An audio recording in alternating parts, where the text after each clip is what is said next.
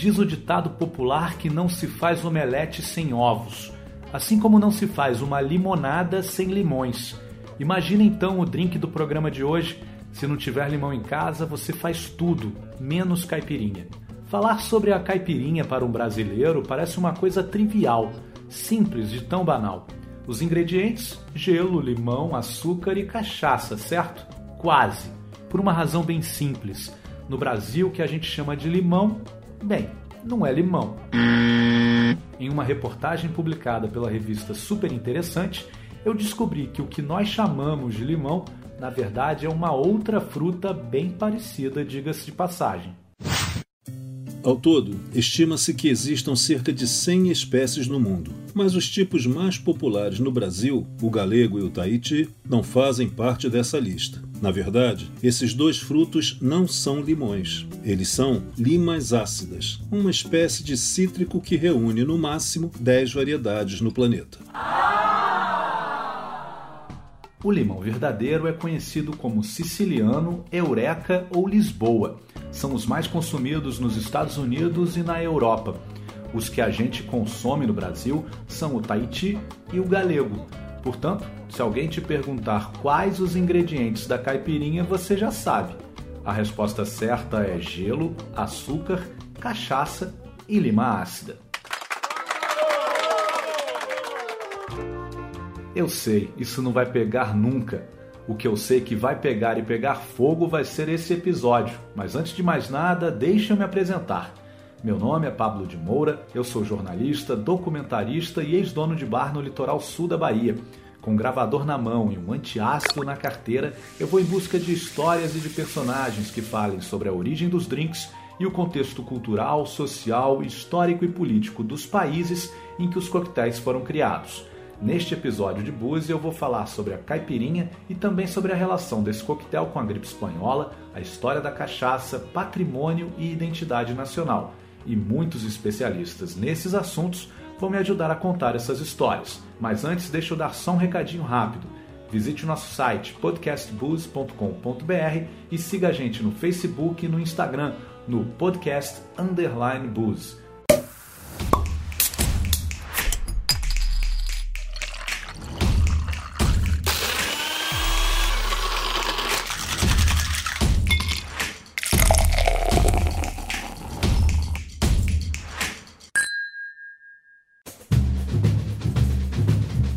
Antes de contar a história da caipirinha, eu sou obrigado a falar do seu principal ingrediente, a cachaça. Porque para ser caipirinha, o destilado precisa ser necessariamente cachaça. E não tem essa de caipirinha de maracujá, de lima da Pérsia, de lixia ou de morango. Caipirinha tem que ser de limão e feita com cachaça. Eu converso com o cachacista Jairo Martins. Bom, Jairo, para começar, eu queria que você me falasse um pouquinho da origem da cachaça.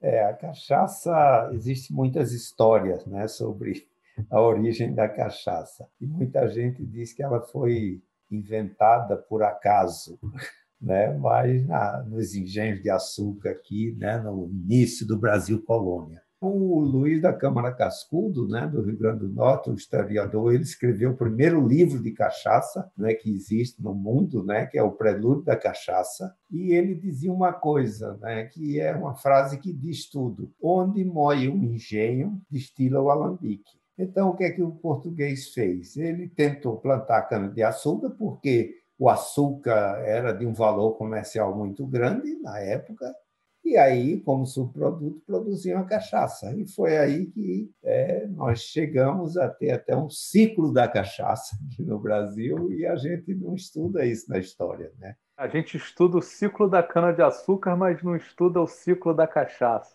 O Brasil chegou a ser o maior produtor de açúcar do, do mundo. Né? Acontece que o Brasil, por isso, era muito cobiçado, tinha muitas invasões, né? tivemos a invasão inglesa, invasão francesa e a invasão holandesa. E os holandeses ficaram no Nordeste de 1630 a 1654. Quando eles foram expulsos em 1654, eles foram para o Caribe. E chegaram no Caribe, eles resolveram vão produzir açúcar aqui e produzir em todas as ilhas do Caribe. Com isso, eles baixaram o preço internacional.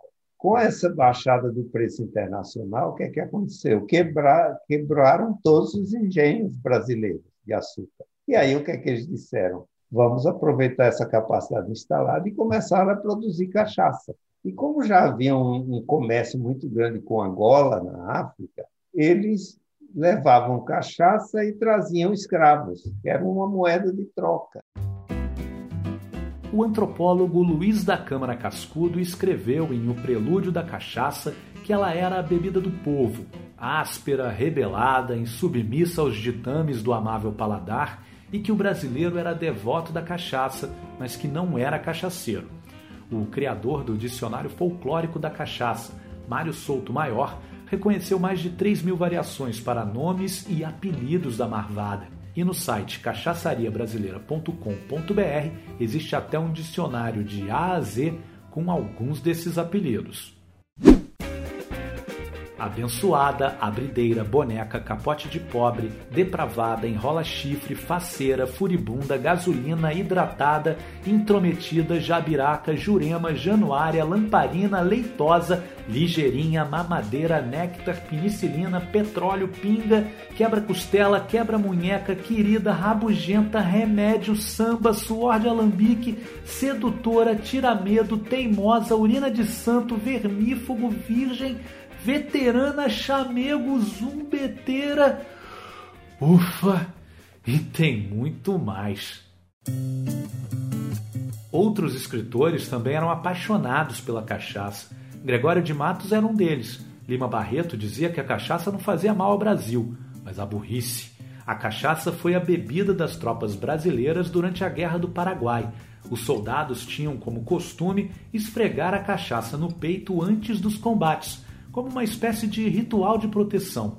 Essas informações estão presentes no livro de Câmara Cascudo, O Prelúdio da Cachaça. O primeiro destilado das Américas foi a cachaça. Depois veio o pisco peruano, depois o tequila mexicano, e depois é que veio o bourbon americano, que já foi em 1700 e pouco. Né? Então, quer dizer, hoje ela tem a primazia de ser o primeiro destilado. Né? E o que, que diferencia aguardente, cachaça e rum e por que, que essa diferença é tão importante? Pela legislação brasileira, a aguardente é, é, é feita né, do, do, mosto fermentado do caldo de cana, né, pode ser de melaço também, né, quer dizer, tanto que é um nome mais genérico, e a graduação alcoólica varia de 38% a 54%. E a cachaça ela tem que ser do caldo de cana realmente fermentado, né? e a graduação alcoólica vai de 38% a 48%. E o rum hoje ele é feito do melaço.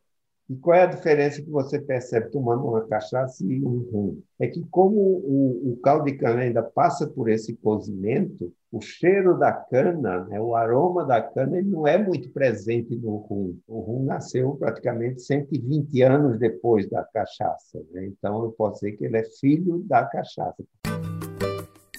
No início do século XXI, a cachaça e a caipirinha tornaram-se oficialmente elementos importantes da nossa identidade nacional. Eu converso com a mestra em Ciências Sociais, Natália Dias, autora da tese Boa para Beber, Melhor para Pensar: A Valorização da Cachaça e a Afirmação da Identidade Brasileira. Tem um decreto que é o número 4062 de 2001, e o decreto 4.851 de 2003. E esses decretos, eles respectivamente falam, né, assim, bem em linhas gerais, sobre é, você delimitar geograficamente, né, o nome, o nome cachaça, você dizer que cachaça é aguardente de cana que é produzida no Brasil, e é bem essa ideia mesmo de dar uma delimitação geográfica, muito comum em outras bebidas mais conhecidas, por exemplo, a champanhe, né, que eu acho que é o exemplo mais clássico, né, de você associar uma bebida a uma região, a uma cidade. E aí já o outro decreto, que é o de 2003, ele fala especificamente da caipirinha, que a caipirinha ela só pode ser essa bebida brasileira, que é feita com a cachaça e, né, limão, gelo e açúcar. Mestre, você prefere que eu te chame de mestre Derivan ou só de Derivan? Olha, para mim tá tranquilo, Derivan para mim tá tranquilo. As pessoas é que chamam de mestre, eu sou, continuo sendo Derivan. Quem fala agora é o bartender especialista em cachaça, mestre Derivan. Quando se oficializou que a cachaça é a bebida tipicamente brasileira e só pode ser produzida no Brasil, então o que acontece? Isso faz com que, em todas as repartições brasileiras fora do Brasil, tem que se servir cachaça, tem que se oferecer cachaça. É obrigatório. Então, as pessoas, quando bebem a nossa cachaça, quando bebem a nossa caipirinha, quando bebem nossos drinks, não está bebendo simplesmente uma bebida só por beber, está bebendo todo o movimento cultural que se impregna naquela bebida, entendeu? Eu até cunhei a frase, né, socioantropologia da cachaça. Jairo Martins novamente porque ela está presente nas músicas, né, em rodas de samba, cultos, né, quer dizer, afro-brasileiros, na literatura de cordel, na medicina, né, aquela medicina empírica que ainda hoje é presente. Né, você vê, vai no mercado no Nordeste, você encontra escorpião dentro de garrafa de cachaça. Né, quer dizer, então, ela faz parte dessa cultura. Né, então, existe um mapa mundo dos destilados e cada país tem alguns. Se você vai no México, é orgulho orgulho de ter a tequila. Né? Depois você vai na Itália, a grapa, Portugal, a bagaceira, vai na França, o conhaque, né? quer dizer, na, na, na, Rússia né? é a vodka. Né? E por que na Escócia é o uísque? Por que é que nós, na cachaça, nós não temos esse orgulho? Né? O jornal petropolitano O Boêmio, que se define como órgão crítico, humorístico e noticioso, publicou em 27 de setembro de 1903 O Credo dos Pingueiros. Creio na fertilidade do gole todo produtor, criador da cana e da caninha. Creio na aguardente, nosso elemento, a qual foi concebida por obra e graça do alambique. Nasceu da puríssima cana, padeceu sob a proteção da moenda, foi derramada e sepultada num coxo, desceu ao fundo da caldeira. Ao terceiro dia, ressurgiu da garapa e subiu ao céu do capelo. Está no tonel bem arrolhado, donde há de vir alegrar os grandes e os pequenos. Creio no espírito de 40 graus, na santa safra anual, na remissão dos impostos, na comunhão dos chinfrins, na ressurreição dos pileques e na ressaca. Amém.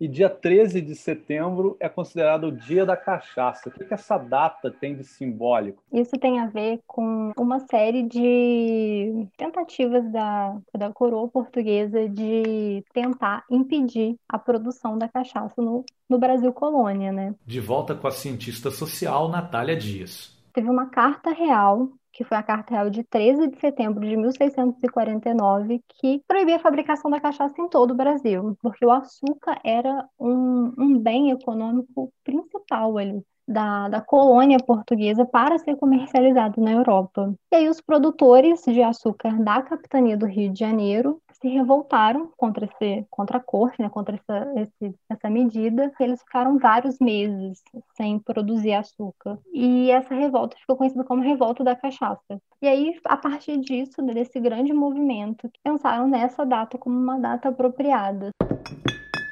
É preciso ressaltar que a história da, da cachaça é uma história que anda muito junto da história do Brasil por conta de todo o contexto colonial. Então, assim, é, o contexto de escravização das populações negras, de morte das populações indígenas que aqui estavam quando os portugueses chegaram, é algo que precisa ser destacado e, e foi é, às custas desses trabalhos de muita morte que todas essas, enfim, todo esse essa história da cachaça foi construída também. De bebida vulgar e, e, de vagabundos, a noção de refinamento e classe. Né? Como é que a cachaça conseguiu mudar esse estigma, esse rótulo? a gente tem que pensar que isso se deve principalmente às transformações do próprio conceito de cultura. Então, à medida que a gente vai avançando, principalmente ali no contexto pós-Segunda Guerra, a Unesco traz uma noção também de patrimônio cultural, principalmente o patrimônio cultural imaterial, que alarga, né, tipo, o que a gente entende sobre patrimônio. Por exemplo, os modos de fazer, né, essas transmissões, principalmente pela oralidade, pelo gestual, né, e a gente sabe, né, que quando a gente está falando de cachaça artesanal, tem muito isso do da transmissão pelo corpo corpo, das técnicas corporais, né? Como que você ensina ali todos aqueles processos de você vai fermentar aquele caldo, você vai destilar. Isso gradativamente vai permitindo que a sociedade vá mudando esse olhar, né? Principalmente ali no início do século XX, né, que a gente tem um movimento de, de valorização da identidade nacional brasileira, com a Semana de Arte Moderna, começa-se esse movimento de valorizar esses elementos que são os elementos da nossa cultura mesmo, né? Para entender a relação da caipirinha e da cachaça com os modernistas, é preciso voltar a 1917, durante a exposição da pintora Anita Malfatti, momento em que o grupo dos cinco começou a se conhecer. Quem conta essa história é o Maurício Trindade, gerente adjunto do Centro de Pesquisa e Formação do SESC de São Paulo. Monteiro Lobato faz uma crítica terrível sobre a arte dela, né? Chamando dentro da crítica de paranoia ou mistição, assim, fazendo essa coisa mística de mistura de cores com deformação de, de, de dos seres humanos, tal, da, dos retratos que ela fez, né? E aí isso isso reforça um pouco que jovens uh, intelectuais e jovens artistas que, que, viviam em São Paulo naquele período, comecem a frequentar com mais, mais assiduidade a exposição dela, né? Quem frequenta, então, várias vezes? Oswald de Andrade, uh, de Cavalcante, Mário de Andrade, que vai pelo menos seis vezes na exposição, e ele conhece também, por ocasião desse envolvimento com o Oswald, o Menotti, o Menotti Del Picchia. E aí esse grupo começa também a escrever com mais assiduidade nos jornais, né, Correio Paulistano, né, os jornais que haviam em São Paulo, sobre uma necessidade que é uma, uma preocupação de atualização voltado para aquilo que é brasileiro, mas na chave formalista das vanguardas europeias. Né? Então, nós tínhamos naquele período o próprio expressionismo, havia já um, um início de dadaísmo, o futurismo, né? e também temos aí o cubismo, que já estava em voga naquele período. Então, esse momento de 18, 1918, 19, 20, é uma certa preparação para afinar os termos do que seria a, a arte modernista brasileira. Eu não vou ser mais uma vez o saco de pancadarias da imprensa dessa cidade. Mas qual é o sentido de se fazer um festival de arte moderna, sem a artista que nos revelou o expressionismo, Anita Malfatti? Então, de 21 mais ou menos no meio do ano, começa a ideia de se fazer uma semana de arte moderna. Conta-se, em forma de anedota, que o primeiro dia foi muito enfadonho. Disse que o, o, o Oswald de Andrade pede permissão para o Paulo Prado, né, que era o grande mentor ali financeiramente também, para trazer uns amigos e fazer uma arruaça no momento em que eles apresentavam as suas conferências, né? Porque seria uma forma de justamente causar burburinho e chamar a atenção de quem estava ali para que aquilo era era diferente, esquisito e tudo mais. Eles começam a gritar, a vaiar, a jogar coisas em quem estava no palco, né? Jogar tomates e coisas assim, batatas. Estão dizendo que você pagou aos estudantes para vaiar. Mas isso é uma calúnia. Então tem esse aspecto. E a semana ganha né, um ar de performance. Em 16 de fevereiro de 1922, o Correio Paulistano publicou sobre o ocorrido durante a Semana de Arte Moderna. Terminada a interessante conferência, recitaram trechos de prosa e verso os senhores Oswaldo de Andrade, Sérgio Billier, Mário de Andrade, Agenor Barbosa, Armando Pamplona e Ronald de Carvalho. Estes dizendo versos de Plínio Salgado, Ribeiro Couto e Manuel Bandeira. Durante esses recitativos, uma parte da assistência começou a portar-se inconvenientemente. A Tarsila, por exemplo, né, ela trava contato então com o grupo quando ela volta de Paris justamente após a semana de 22. Ela não participa da semana. E como ela conhecia a Anitta, a Anitta insere a Tarsila nesse grupo. E aí todo mundo se enamora por ela. E o grupo dos cinco, então, se forma com esses integrantes, né? Anitta, uh, Tarsila, Menotti, Oswald e Mário. Eles se reúnem de, de junho de 22 até novembro de 22. Eram reuniões em que eles discutiam arte moderna sem qualquer é, preocupação em ser, digamos assim, um erudito. Eles discutiam o que eles sabiam e trocavam informações. O pintor de Cavalcante chamava os encontros de lundus, porque Mário de Andrade era um apreciador do gênero musical. Essas reuniões certamente eram regadas a cachaça e a caipirinha, bebidas genuinamente brasileiras. É, é bom frisar que eles eram boêmios e, e, boêmios descobrindo elementos brasileiros, né? E justamente construindo esses elementos. Então isso é muito forte e talvez seja até é, característico daquele momento que vai se, vai se consolidando, né? Uma reflexão sobre o que é efetivamente brasileiro, né? Em novembro de 22, quando os encontros do Grupo dos Cinco são encerrados, Tarsila do Amaral retorna a Paris e fica o ano de 1923 inteiro na França, se especializando na pintura cubista. Inclusive, quando a Tarsila vai para a França, ela leva com ela a, a, caninha, ela chamava de caninha, né? E é interessante porque há um relato da, da biógrafa da, da Tarsila, né, que é a Aracia Amaral, ela, ela fala que a, a Tarsila chegava na alfândega lá eh, na França e falava que era álcool para uso medicinal. E eles não conheciam a, a, pinga brasileira, a caninha, então eles deixavam passar pensando, ah, é um produto que ela vai usar para benesse própria, né? E durante o período de 23, ela fez inúmeros, é, inúmeras confraternizações, refeições, almoços, né? Com os franceses e também com os brasileiros que lá se encontravam, inclusive na embaixada, então, a, a, a bebida era introduzida e apresentada para eles, né, como justamente algo pertencente à cultura brasileira. Né?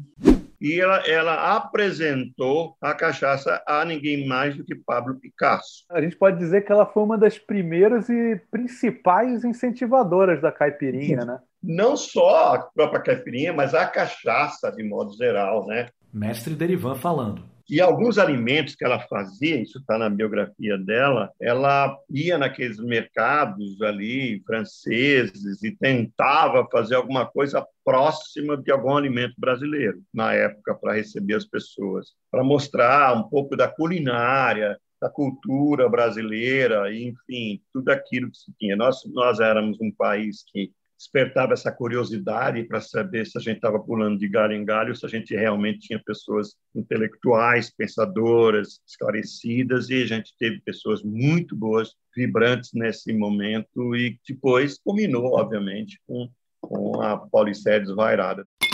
Em 23, a Tarsila pinta um quadro chamado A Caipirinha. Novamente, Maurício Trindade. Que é um quadro uh, em que ela se retrata, é um quadro cubista, né? Muito assim influenciada pelo Leger, mas é, é, ela dá esse título, a caipirinha, um pouco para fazer a referência a ela como uma caipira que está na França, né? Tem um lado satírico ou irônico, né, digamos assim, mas ela está aí, né, numa referência à caipirinha. E é que, inclusive, alguma, alguns autores dizem que a caipirinha vem disso, né, desse nome, desse, dessa homenagem do quadro, né? Mas também isso é, é, é algo que se, que se diz, né?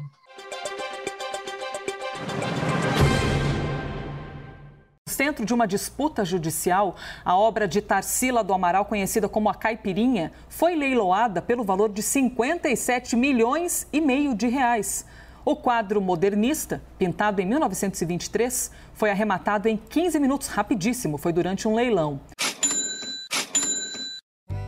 Fazendo umas continhas aqui, 10 reais era o que eu cobrava em média cada caipirinha que eu fazia no meu bar lá no Arraial da Ajuda eu teria que fazer e vender 5 milhões e 750 mil caipirinhas para comprar o quadro da Tarsila. Haja caipirinha!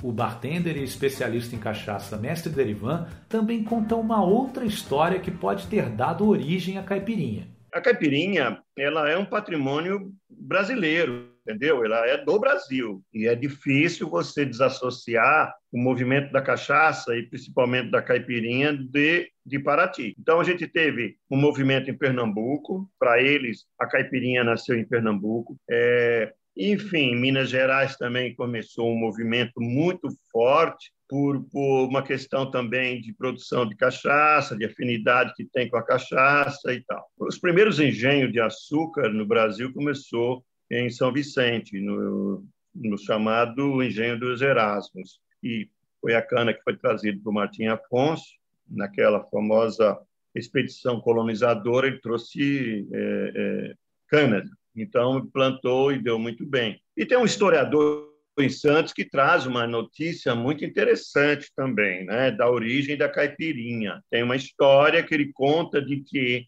as cachaças produzidas em Santos é considerado cachaças da metrópole e era consideradas cachaças melhores, mais bem feitas, organizadas e tudo mais. E por outro lado, as cachaças feitas em toda e qualquer parte de São Paulo era chamado cachaças caipiras. Então ele acredita que essa terminologia, essa forma de expressão popular chamada de cachaça caipira foi que deu origem à caipirinha.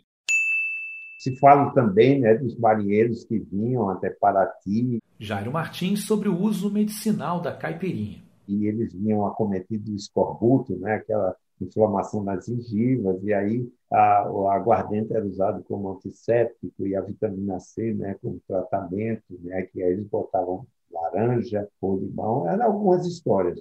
Mas a história mais verídica, né, que eu diria, foi exatamente com a gripe espanhola um remédio, a gripe espanhola, que era exatamente você pegar é, o limão, né, você colocar o, o mel, o alho, né, e depois alguém chegou e disse para aumentar o efeito terapêutico, vamos botar álcool, né, como é as garrafadas, as mesinhas da época, e foi no interior de São Paulo, naquela região de Piracicaba. E por isso que chama de caipirinha, né, porque era caipira. Né? E aí, isso em 1918, depois ela foi se é, consolidando, acabou a gripe espanhola, e disseram: puxa, mas o alho é um gosto muito forte. Aí tiraram o alho, substituíram o mel de abelha por açúcar. E como o país é muito quente, botaram gelo. e aí veio a caipirinha.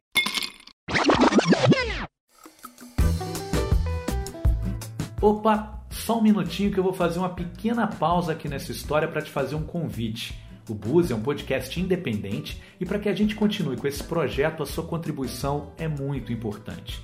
São muitas horas de dedicação para que cada episódio chegue até você.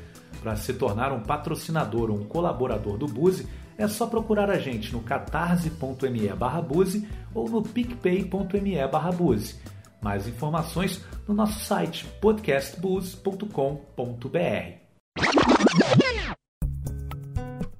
A pandemia de gripe espanhola explodiu em 1918, resultando na morte de aproximadamente 50 milhões de pessoas no mundo. Aqui no Brasil, estima-se em 35 mil mortes, entre elas a do presidente da República, Rodrigues Alves. O escritor Nelson Rodrigues era criança quando a gripe espanhola atacou o Rio de Janeiro. Anos mais tarde, ele publicou no Correio da Manhã, com o título A Menina Sem Estrela, algumas crônicas sobre esse momento de sua vida. Morrer na cama era um privilégio abusivo e aristocrático. O sujeito morria nos lugares mais impróprios, insuspeitados. Na varanda, na janela, na calçada, na esquina, no botequim. Muitos caíam rente ao meio-fio com a cara enfiada no ralo, e ficavam lá, estendidos, não como mortos, mas como bêbados. Ninguém os chorava. Ninguém. O Correio Paulistano de 16 de outubro de 1918 chegou a falar em alarme infundado, em caráter benigno da pandemia e em gripe comum. Uma gripezinha, né? A população, não só de São Paulo como do Rio e de todo o Brasil, parece, pelas notícias, ter legitimamente alarmada com o aparecimento da chamada gripe espanhola, que nada mais é senão a gripe, a influenza comum. O alarme tem sido infundado porque a moléstia, apesar de sua grande contagiosidade, tem reinado com caráter muito benigno. Os poucos óbitos até hoje registrados são devidos a complicações secundárias dependentes talvez de condições individuais. Qualquer semelhança com o momento atual não é mera coincidência. Tanta coisa que a gente podia aprender para compreender melhor o que é o um mundo numa pandemia. Quem fala é o João Malaya, professor de História da Universidade Federal de Santa Maria, no Rio Grande do Sul, que fez, juntamente com seus alunos, um mapeamento sobre como a imprensa da época noticiou a pandemia nos anos de 1918 e 1919. Mais de 100 anos né, que a gente não vive uma pandemia. Então, como é que será que o ser humano lidou com determinadas questões durante aquela pandemia, com todas as potencialidades e as limitações que aquele tempo dava a eles, né? A gente é uma república ali em 1918 recém-nascida. Então, quais foram os problemas que aconteceram entre os governos estaduais, locais, né, e o governo federal na condução da pandemia naquele momento? Quais foram os contextos que tornaram aquilo tão grave, né? Porque ah, pilhas de corpos e tal, e a gente ouve muito falar isso na gripe espanhola, né? Mas pô, ninguém parou para pensar que no início da pandemia, quando começaram a morrer, teve uma greve de coveiros no Rio de Janeiro e por isso os corpos ficaram empilhados, porque era uma luta dos trabalhadores num momento mais grave e onde eles podiam ter um poder de barganha fenomenal. Foi convocado o exército, né? Para poder enterrar corpos e fazer intervenção nos cemitérios públicos no Rio de Janeiro, naquela época que, ah, isolar, adianta, não adianta, adianta. Eu encontrei, esse fui eu mesmo que encontrei vasculhando lá uma história do, de uma colônia de isolamento. Era uma colônia agrícola, então era, era uma colônia de afastamento que chamava. Ela ficava lá em engenho, é, engenho de dentro, bem afastada no, no, Rio de Janeiro, e as mulheres ficavam ali. E como uh, aquilo era muito afastado, né, foram suspensos os transportes públicos durante o auge da pandemia. Ninguém mais queria se locomover pela cidade. Quem trabalhava na colônia ficou dentro da colônia. E a colônia não recebeu mais visitantes. E nessa colônia de afastamento das mulheres não morreu nenhuma mulher. Pô, pessoal, olha só, temos um exemplo ali que no meio de uma pandemia que estava devastando todo mundo, quem conseguiu se manter isoladinho sobreviveu todo mundo, né? Não morreu ninguém. Então, assim, vamos observar o passado com um pouco mais de critério para que a gente possa efetivamente buscar nele alguma coisa que a gente possa utilizar de saudável e de bom para a nossa sociedade como um todo, né?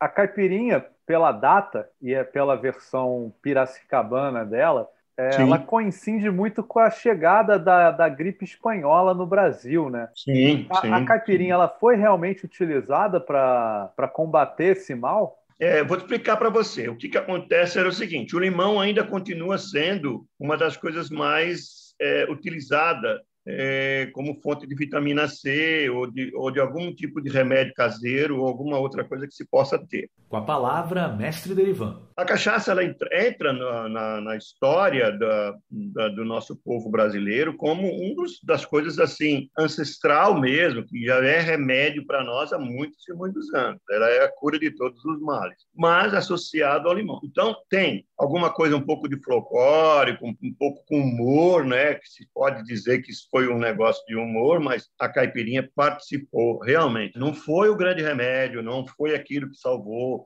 não foi nada disso. Ela esteve presente.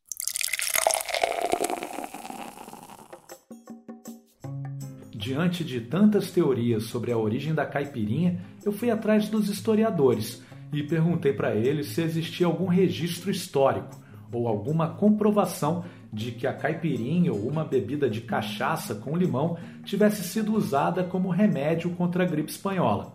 Com a palavra, João Malaya. Eu não consigo te dizer se ela foi usada mesmo ou não, porque os registros históricos que eu tenho não me indicam que ela foi, mas os registros históricos que eu tenho são limitados, eles não dão conta de toda a verdade. O medicamento aguardente com limão, eu vi algumas referências no jornal, mas no jornal tem referência de tudo desse, desse período aí, tá? Aguardente com limão, com mel, com não sei o quê, sabe assim? Você acha de tudo ali de receita, né? Há de se convir comigo que se a parada é uma parada popular, em algum momento ela deveria aparecer num jornal ou outro, cara, em algum momento ia aparecer esse nome caipirinha, né?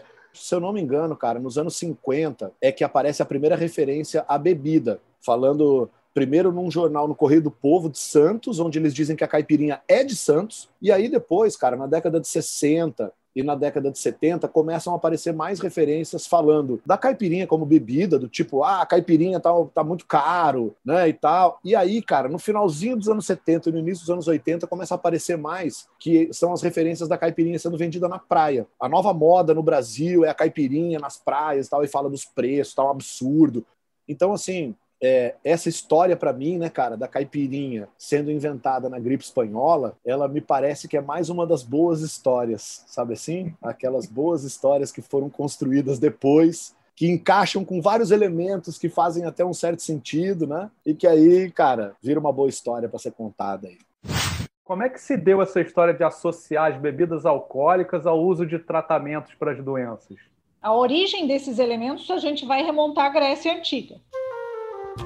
Quem fala agora é a historiadora da saúde professora da Universidade Federal de Santa Maria, Beatriz Weber. O álcool é um veículo para manter, para conseguir conservar e retirar as propriedades de vegetais, de em geral, de plantas, de ervas, é absolutamente tradicional o uso do álcool com alguma mistura para o tratamento de doenças. Os jesuítas têm uma forte produção de medicamentos, é uma panaceia, é uma mistura que seria com uma fórmula secreta, é um medicamento considerado milagroso para uma série de, de problemas de saúde em geral. Assim. É o mais recorrente assim durante o período colonial. E depois tu tem, em termos mais contemporâneos, há uma, uma produção que hoje é tida, é uma bebida que é o Fernet, mas o Fernet é um remédio usado para cólera desde 1865. É uma infusão de álcool e ervas, mas ele, ele nasce em Milão em 1845 e que hoje é, uma, é, é tradicional na Argentina, eles usam com Coca-Cola. Eles fazem uma versão gelo, o Fernet e Coca-Cola. É, é bem amargo, assim, é uma, é uma bebida bem amarga.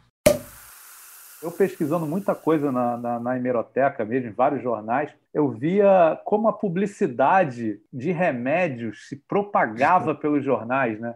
Prometendo sim, curas sim. milagrosas e para tudo, para gripe espanhola, inclusive, né? Era. era... Tinha uns remédios que era 6, 7 em 1, né, cara? Curava tudo, né?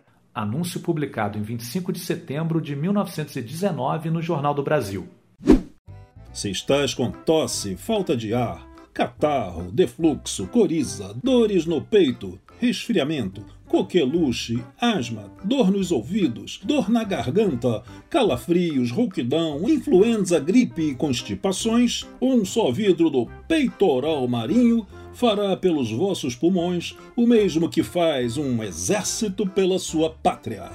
Lembrai-vos que o peitoral marinho é o mais enérgico dos tônicos dos pulmões pode ser usado por crianças e adultos. No lar onde ele existe, não entra tuberculose pulmonar.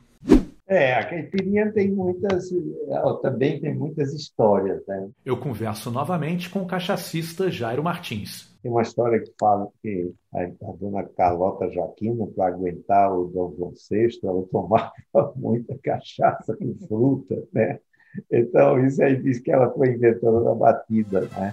Juan, conho! Vas a dormir em lugar de besar-me? Tem certeza que é isto mesmo que tu queres, Carlota?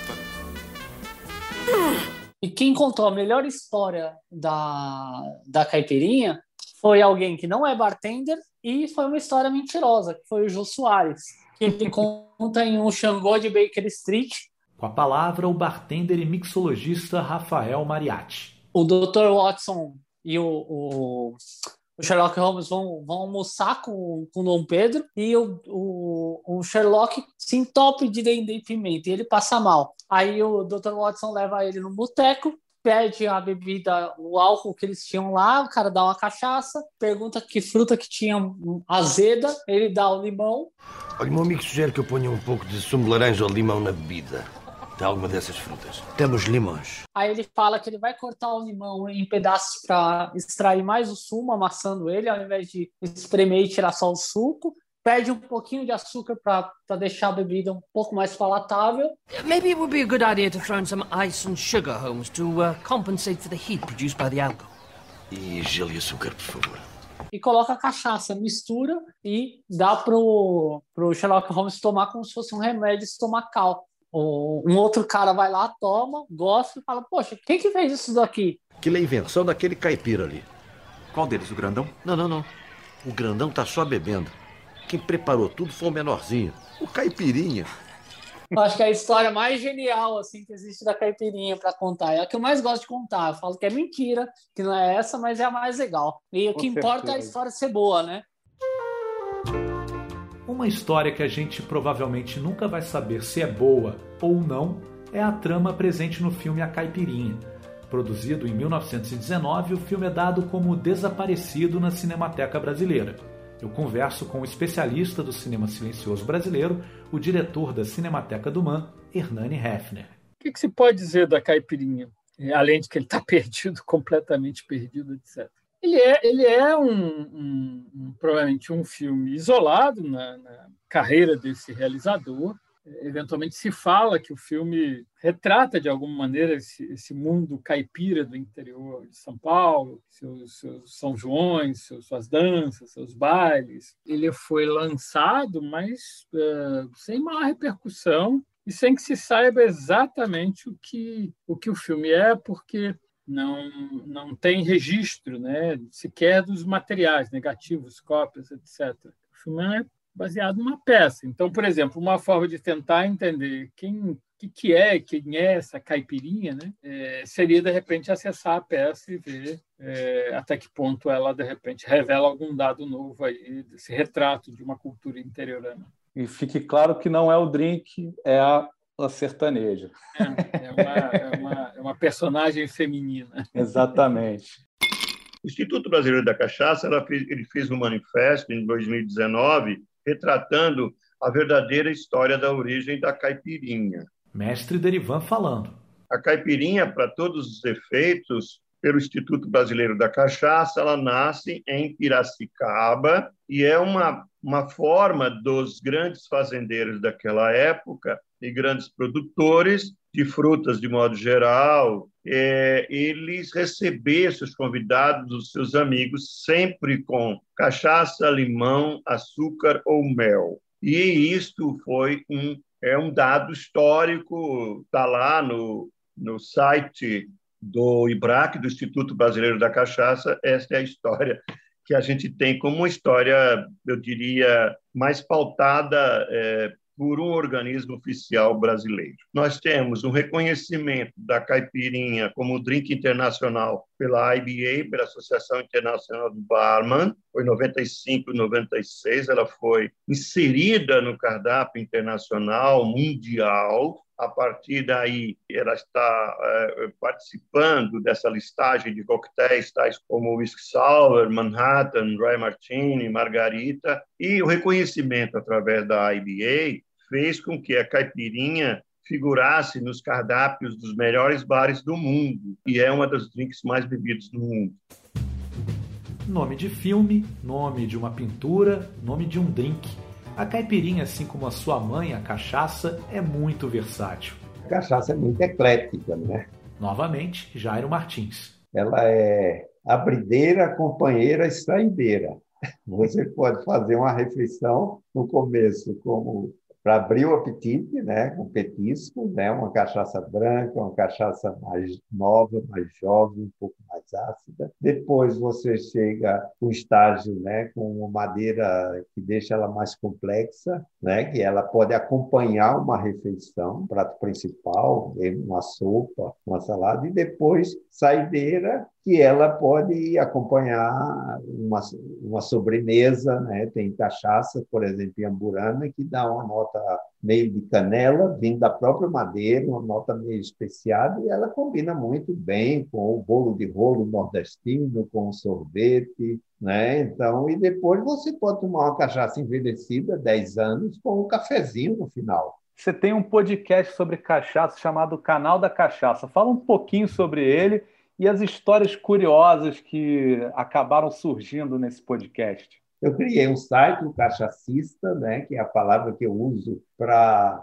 classificar o sommelier da cachaça né? porque muita gente está querendo usar a palavra cachacier, mas eu digo, mas a cachaça não tem nada a ver com a língua francesa, né? a cachaça é então eu chamo de cachacista. A ideia de criar o um podcast foi com a ideia de transmitir conhecimento e que eles possam ser usados também como aulas para capacitar, porque a gente sofre muito por falta de capacitação do pessoal do serviço. E o ensinamento que eu digo é o seguinte: cachaça tem que ser bebida com estilo e elegância. Muito eu bom. Pode ser, eu até digo, pode-se até tomar uma, uma cachaça muito rápida. Se ela for muito ruim, você quiser se livrar dela logo. Né? Mas a cachaça boa tem que tomar devagarinho.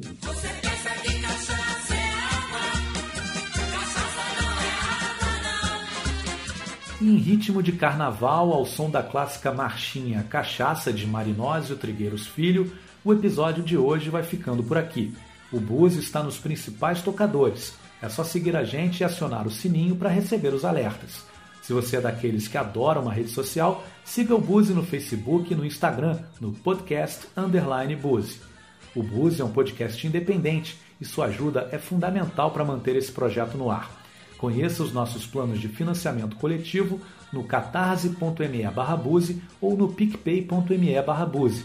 Tem recompensas bacanas para quem apoia. Quem já é apoiador, fica aqui o agradecimento da equipe Buzi. Nesse episódio foram usados trechos das obras Um Só Coração, minissérie do Grupo Globo de autoria de Maria Adelaide Amaral e Alcides Nogueira, Carlota Joaquina, Princesa do Brasil, de Carla Camurati, e o Xangô de Baker Street, de Miguel Faria Júnior. Os jornais da época foram pesquisados no site da Hemeroteca Digital da Biblioteca Nacional. A reportagem sobre o leilão da obra Caipirinha de Tarsila do Amaral é da CNN. Direção, apresentação, roteiro e concepção do projeto Pablo de Moura. Roteiro, edição, finalização e produção executiva, Juliana Cavalcante. A narração complementar é de José Medeiros. Identidade visual e site, Casi Menezes. Realização, Salomé Filmes. A gente se vê daqui a pouco.